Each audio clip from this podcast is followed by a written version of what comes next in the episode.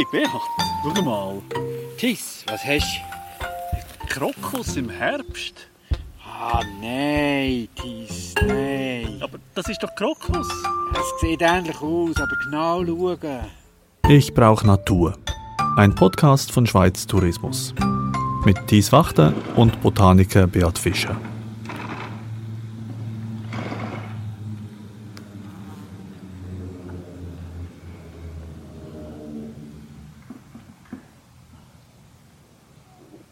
Beat, die Sesselbahn hat angehalten. Die Mittagspause, das ist unsere Chance. Ja, das passt. Wir sind im Tockenburg, das ist Kanton St. Gallen, und zwar oberhalb von Wildhaus am Tockenburger Höhenweg, Mhm. Gefällt mir. habe ich gedacht. Und dieser Höhenweg ist übrigens eine der anspruchsvollsten Wanderrouten im St. Gallerland. Sechs Etappen und äh, geht da auch am Fuße und auch oberhalb entlang der Kurfürsten. Die sieht man von der anderen Seite auch immer schön, vom Walensee her. Du hast mich hierhin geführt, unterhalb der Sesselbahn hast du was entdeckt. Und das sind eben diese Krokusse. Also ich, ich habe gedacht, es seien Krokusse, aber offenbar sind das keine Krokusse. Nein, es sind nicht Krokusse, aber zuerst vielleicht für mich, was spannend ist, wir befinden uns genau zwischen den Kurfürsten und dem Sentis. Und ich finde die Szenerie sehr eindrücklich. Eben, wir gehen ja meist auch an Orte, die wir selber nicht so gut kennen. Und da warst du jetzt noch nie. Ich war noch nie hier. Aber diese Pflanze, die du mir zeigen willst, das kennst du. Das gibt dir wieder Sicherheit hier in der fremden Gegend. Ja, die kenne ich sehr gut, weil die wächst an vielen Orten in der Schweiz. Also die kommt eigentlich von der Schweiz, ganz Mitteleuropa bis Westasien vor. Und es ist eben kein Krokus. Er ähnelt ein bisschen einem Krokus, aber wenn man genauer hinschaut, sieht man, es ist eine Herbstzeitlose. Herbstzeitlose. Das ist ja eigentlich ein Widerspruch. Herbst und zeitlos. Sie ist eben zeitlos, wenn man genau hinschaut. Was sehen wir jetzt? Wir sehen, wie sie blüht. Tolle Blüten, dieses rosa, lila, weißliche der sechs Blütenhüllblätter. Die strahlen wirklich krass und sie sind vielleicht so 20, 25 Zentimeter hoch. Und wenn man am Boden dann schaut, man findet keine Blätter. Nur die Blüte. Es hat schon so Blätter, aber die gehören offenbar nicht zu den Blüten hier. Ja, wir gehen jetzt schnell auf den Bodentiss. Wir knien nieder. Äh, Einmal wieder. Und dann zeige ich dir, wie sie aus dem Boden sprießt. Wenn du genau schaust, siehst du unzählige hunderte von diesen kleinen weißlichen Blütenröhren, die da aus dem Boden schießen und zuoberst die Blütenpracht präsentieren. Und unten, das sind keine Blätter, die dazugehören zur Pflanze, weil die Blätter, die sieht man erst im nächsten Jahr. Erst im nächsten Jahr. Erst im nächsten Jahr. Zuerst die Blüte und dann die Blätter. Mit den Früchten, die dann auch erst im nächsten Jahr erscheinen. Hm, das ist jetzt interessant. Das heißt, wir haben eine Pflanze. Im Mai, Juni findest du nur die Blätter mit den Früchten und die verschwinden dann wieder. Alle Nährstoffe werden in der Knolle im Boden gespeichert, aber jetzt im Herbst, so beginnend ab August bis im Oktober, ist die Blühzeit. Und nach der Blühzeit wird sie bestäubt und im nächsten Jahr haben wir dann die Ernte, also die Früchte. Und jetzt sag mal, was unterscheidet die genau vom Krokus? Es gibt verschiedene Unterschiede. Das einfachste Merkmal ist sicher, Krokusarten haben drei Staubblätter, währenddem die Herbstzeitlose sechs Staubblätter aufweist. Das fällt ja jedem sogleich auf. Wenn man genau schaut.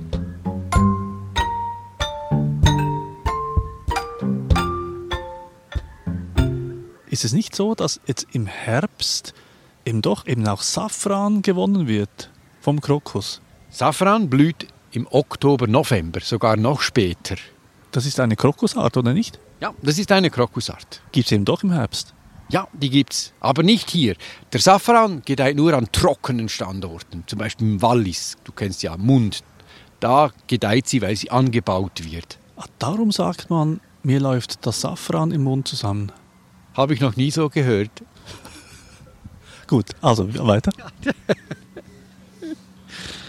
Die Herbstzeitlose, die gedeiht in feuchten, nährstoffreichen Wiesen und Weiden oder in Riedgebieten, wie wir uns hier befinden. Also hier ist eine tolle Riedwiese daneben. Das Abiskraut blüht noch zum Beispiel oder der Schwalbenwurzentian oder die Kohldistel hier hinten, also Riedwiesen. Und sie liebt eben Nährstoffe. Und sie kommt eigentlich in der Schweiz überall vor, wo wir solche Nährstoffe haben, wenn es nicht zu viel gedüngt wird, das muss ich noch sagen. Also zu viel Nährstoffe passt ihr auch nicht. Mhm. Hast du mir mit Absicht den lateinischen Namen noch nicht gesagt von dieser Pflanze? Ja, wir schauen uns vielleicht die Pflanze zuerst an. Ich habe noch gar nichts über die Pflanze gesagt. Und was ist das Spannende? Wo ist eigentlich der Fruchtknoten? Wenn sie zuerst erblüht, haben wir ein weibliches Stadium, dann sind nur die Griffel aktiv. Und wenn die verwelkt sind, entwickeln sich die Staubblätter. Hier sehen wir das sehr gut. Siehst du, wie der Pollen massiv runterrieselt? Alles voll. Also zuerst das weibliche und dann das männliche. Also zuerst Eva und dann Adam kann man so sagen, damit sie sich nicht paaren, selbst paaren. Man will das eigentlich vermeiden, damit eine Fremdbestäubung durchgeführt werden kann. So haben wir einen genetischen Austausch. Damit sich Adam und Eva nicht paaren. So würde ich das sagen, ja. Ja, ist ein bisschen sehr heikel. Aber äh, trotzdem, es führt, mich, es führt mich noch zu einem, zu einem Reformator, zu einem ganz, ganz wichtigen Mann, berühmten Mann, nämlich in Wildhaus. Man sieht fast auf das Haus runter, ist das Geburtshaus von Huldrych Zwingli. Das war der Reformator, der häufig als Zürcher Reformator bezeichnet wird, aber in Wildhaus am 1. Januar 1484 geboren wurde. Ja, das habe ich gelesen. Und sein Vater war übrigens Gemeindeammann und das führt mich zu einer anderen Persönlichkeit. Etwas weiter unten, wo das Wasser hinfließt, das heißt unter Wasser, da kommt der vierfache Olympiasieger, der Skispringer Simon Ammann her. Ja. Und man versteht jetzt, wieso er so gut war oder ist. Das ist wirklich steil hier, diese Hänge.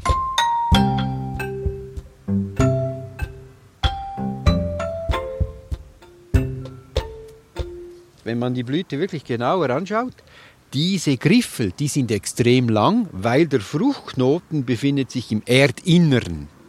Also ich nehme mal eine. Was? der Fruchtknoten im Erdinnern? Ja, im Erdinneren. Ich öffne mal so eine weiße Kronröhre, ganz vorsichtig. Mal schauen, wie das geht. Es wird delikat, aber ich kann es dir dann zeigen. Also jetzt zerflettert ja so eine Herbstzeitlose, sind die nicht geschützt eigentlich? Nein, die sind nicht geschützt. Es dauert und du siehst, wenn ich jetzt diese Röhre öffne, dass die extrem lang sind, hier jetzt in dem Fall 20 über 20 cm und ich habe das Ende noch nicht erreicht. Also was ist 20 cm? Das ist der Griffel. Hier haben wir nur kurz, vielleicht 2 cm gesehen oben, die sind sichtbar und der Rest geht runter in den Boden zum Fruchtknoten, den wir eben nicht sehen und der sich erst im nächsten Jahr entwickelt. Und das ist für mich eine der längsten Griffel, die es gibt im Blütenreich. Ich kenne keine Pflanze, die einen so langen Griffel hat. Das ist ja sensationell für einen Botaniker, sowas zu sehen. Ja, schön. Aber warum macht das diese Pflanze? Das ist ihre Strategie. Sie hat sich angepasst um die ungünstigen Jahreszeiten zu überbrücken, weil im Bodeninnern, da grabe ich jetzt nicht, befindet sich vielleicht etwa 15 cm tief eine Knolle. Und mit dieser Knolle überwintert sie einerseits den Winter und dann eben im Frühling sprießt und die Blätter entwickeln sich mit den Früchten und dann zieht sie sich im Sommer eigentlich wieder zurück und erst jetzt im Herbst, wenn die Bedingungen wieder viel günstiger sind, nicht zu heiß, nicht zu trocken, und es hat Regen, blüht die Pflanze. Sie nützt also wie das ganze Jahr aus. Darum zeitlos. Hm. Und wieso sagst du, du gräbst jetzt nicht, wenn ich dich vorhin gesehen habe, äh, wie du gegraben hast? Ich habe nur ein kleines Messer dabei und der Boden ist so etwas von lehmig dicht. Ich komme nicht runter. Dann würde ich vielleicht eben die Pflanze kaputt machen. Das willst du dann doch nicht? Nein, das will ich nicht. Jetzt hast du aber eine kaputt gemacht. Nein, die lebt ja weiter. Ist nur der obere Teil, die war ja schon bestäubt. Das heißt, die Blüten, sobald sie bestäubt sind, welken und du siehst es ja und fallen zusammen. Hier zum Beispiel, die welkt. Also das kann ich gut wegnehmen, weil der Bestäubungsprozess ist eigentlich schon passiert. Hm. Jetzt hast du gesagt, also ihr gefällt es, wenn es so ein bisschen feucht ist, so, so Riedwiese, oder hast du gesagt? Habe ich es richtig im Kopf? Das braucht ein bisschen Feuchtigkeit und Nährstoffe. Da passt dann eben auch ein Klang, den ich etwas weiter oben beim sogenannten Klangweg aufgenommen habe. Da gab es so, ein, so eine Wasserfassung mit so Rohren, Kunststoffrohren, die rauskamen und da konnte man hören, wie die Wasserfassung, wie es klingt in der Wasserfassung und konnte das auch noch ein bisschen verstellen. Und diesen, Tönte das? wie tönte das? Das können wir uns, äh, das hören wir uns gleich äh, mal kurz an.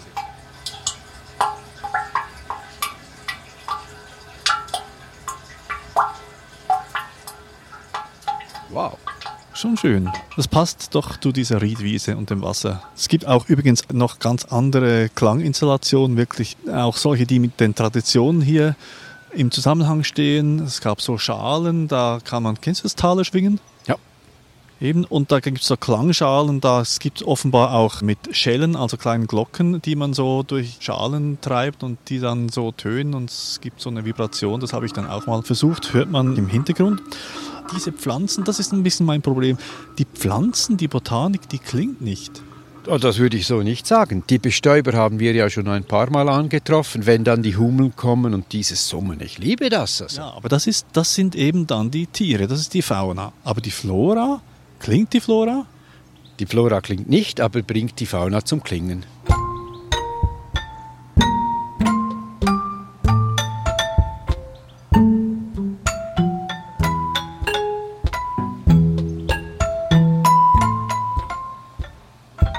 Zurück zur Herbstzeitlose? Oder bist du fertig? Ist Nein, es gibt noch viel, wenn du willst. also, ich, ich glaube, wir müssen uns beeilen, weil bald, bald beginnt nämlich die Sesselbahn wieder. Die Mittagspause ist dann bald vorbei. Oh ja. Also der lateinische Name habe ich gar noch nicht gesagt. Und übrigens, es wird auch dunkler und, und irgendwann beginnt es zu regnen hier.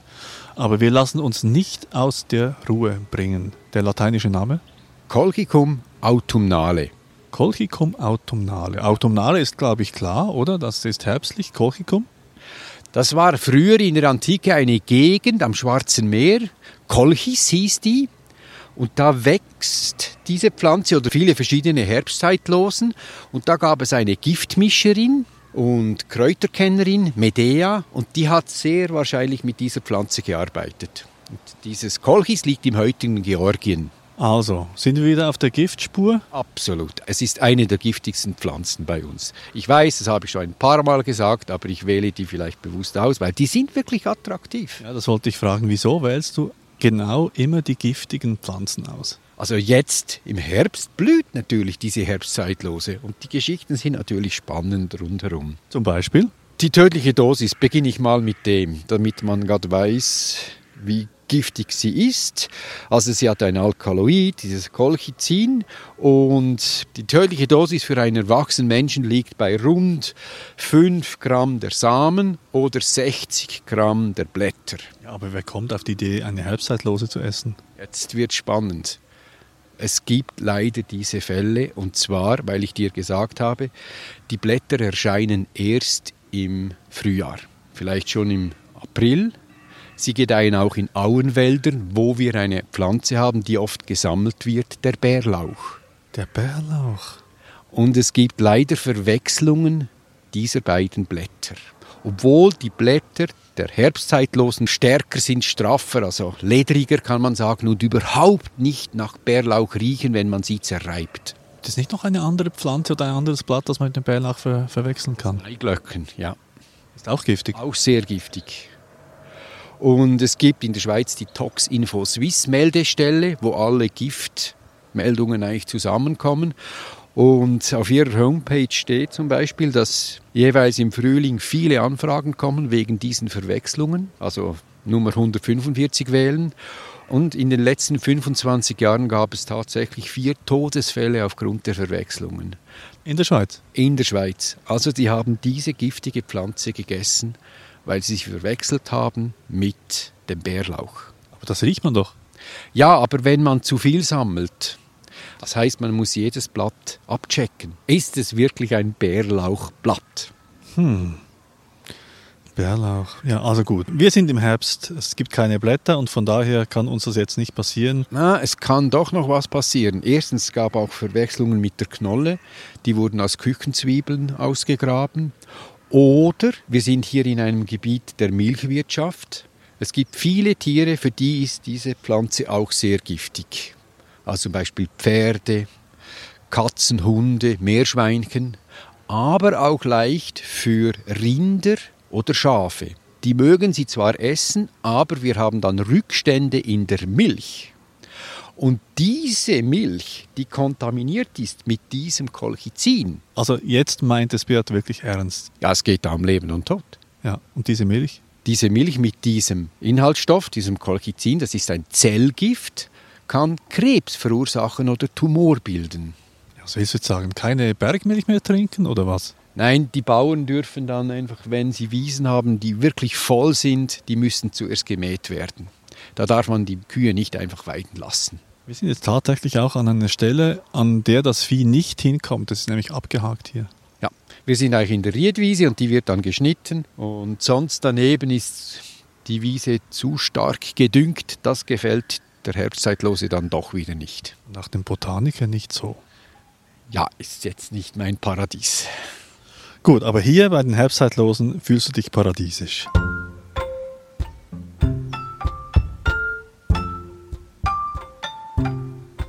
Ja, ich muss immer wieder schauen, dass wir da wieder wegkommen von diesen düsteren Giftgeschichten. Hast du nicht noch so was Aufbauendes zu erzählen?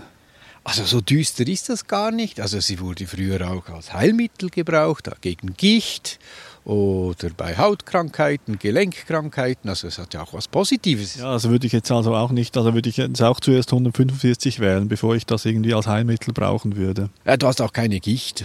Das weißt du nicht, was ich alles habe. Also ich finde es ja immer spannend, welche Potenz so kleine Pflanzen haben. Auch diese Koevolution mit dem Menschen, wie er herausgefunden hat, was ist jetzt eine essbare Pflanze, welche ist eine Nutzpflanze, also eine Heilpflanze, wo ist die tödliche Dosis. Das sind spannende Fragen. Ja, spannend. Muss einfach auch sagen, dass der Mensch auf dieser Reise über Leichen gegangen ist. Mhm, das muss man so sagen.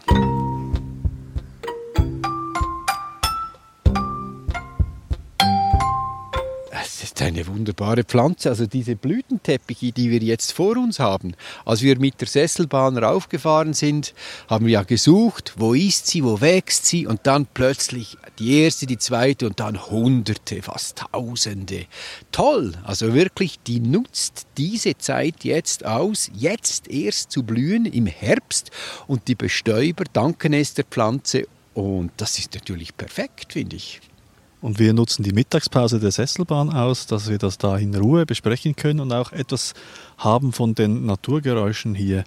Dein Abschlussvotum? Also wenn jemand wirklich Fan ist von dieser Herbstzeitlose, in der Schweiz gibt es noch eine zweite Art, die Alpenherbstzeitlose, aber wer viel mehr von denen sehen will, der muss nach Westasien gehen, Kleinasien. Zum Beispiel nur schon in der Türkei gibt es knapp 50 verschiedene Herbstzeitlosenarten. Ja, das machen wir dann, wenn wir wieder wirklich mit gutem Gefühl reisen können. Was sehen wir uns als nächstes an? Oh, wir gehen ins Baselland. Wir werden einen Baum besuchen, einen Nadelbaum, der so zapfenartige Beeren hat, die unglaublich bereichernd sind für die Küche, weil sie als Gewürz verwendet werden. Für die Herbstküche? Ja, für die Herbstküche.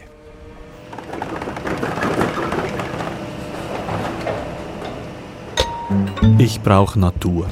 Eine Produktion der Audiobande für Schweiz Tourismus.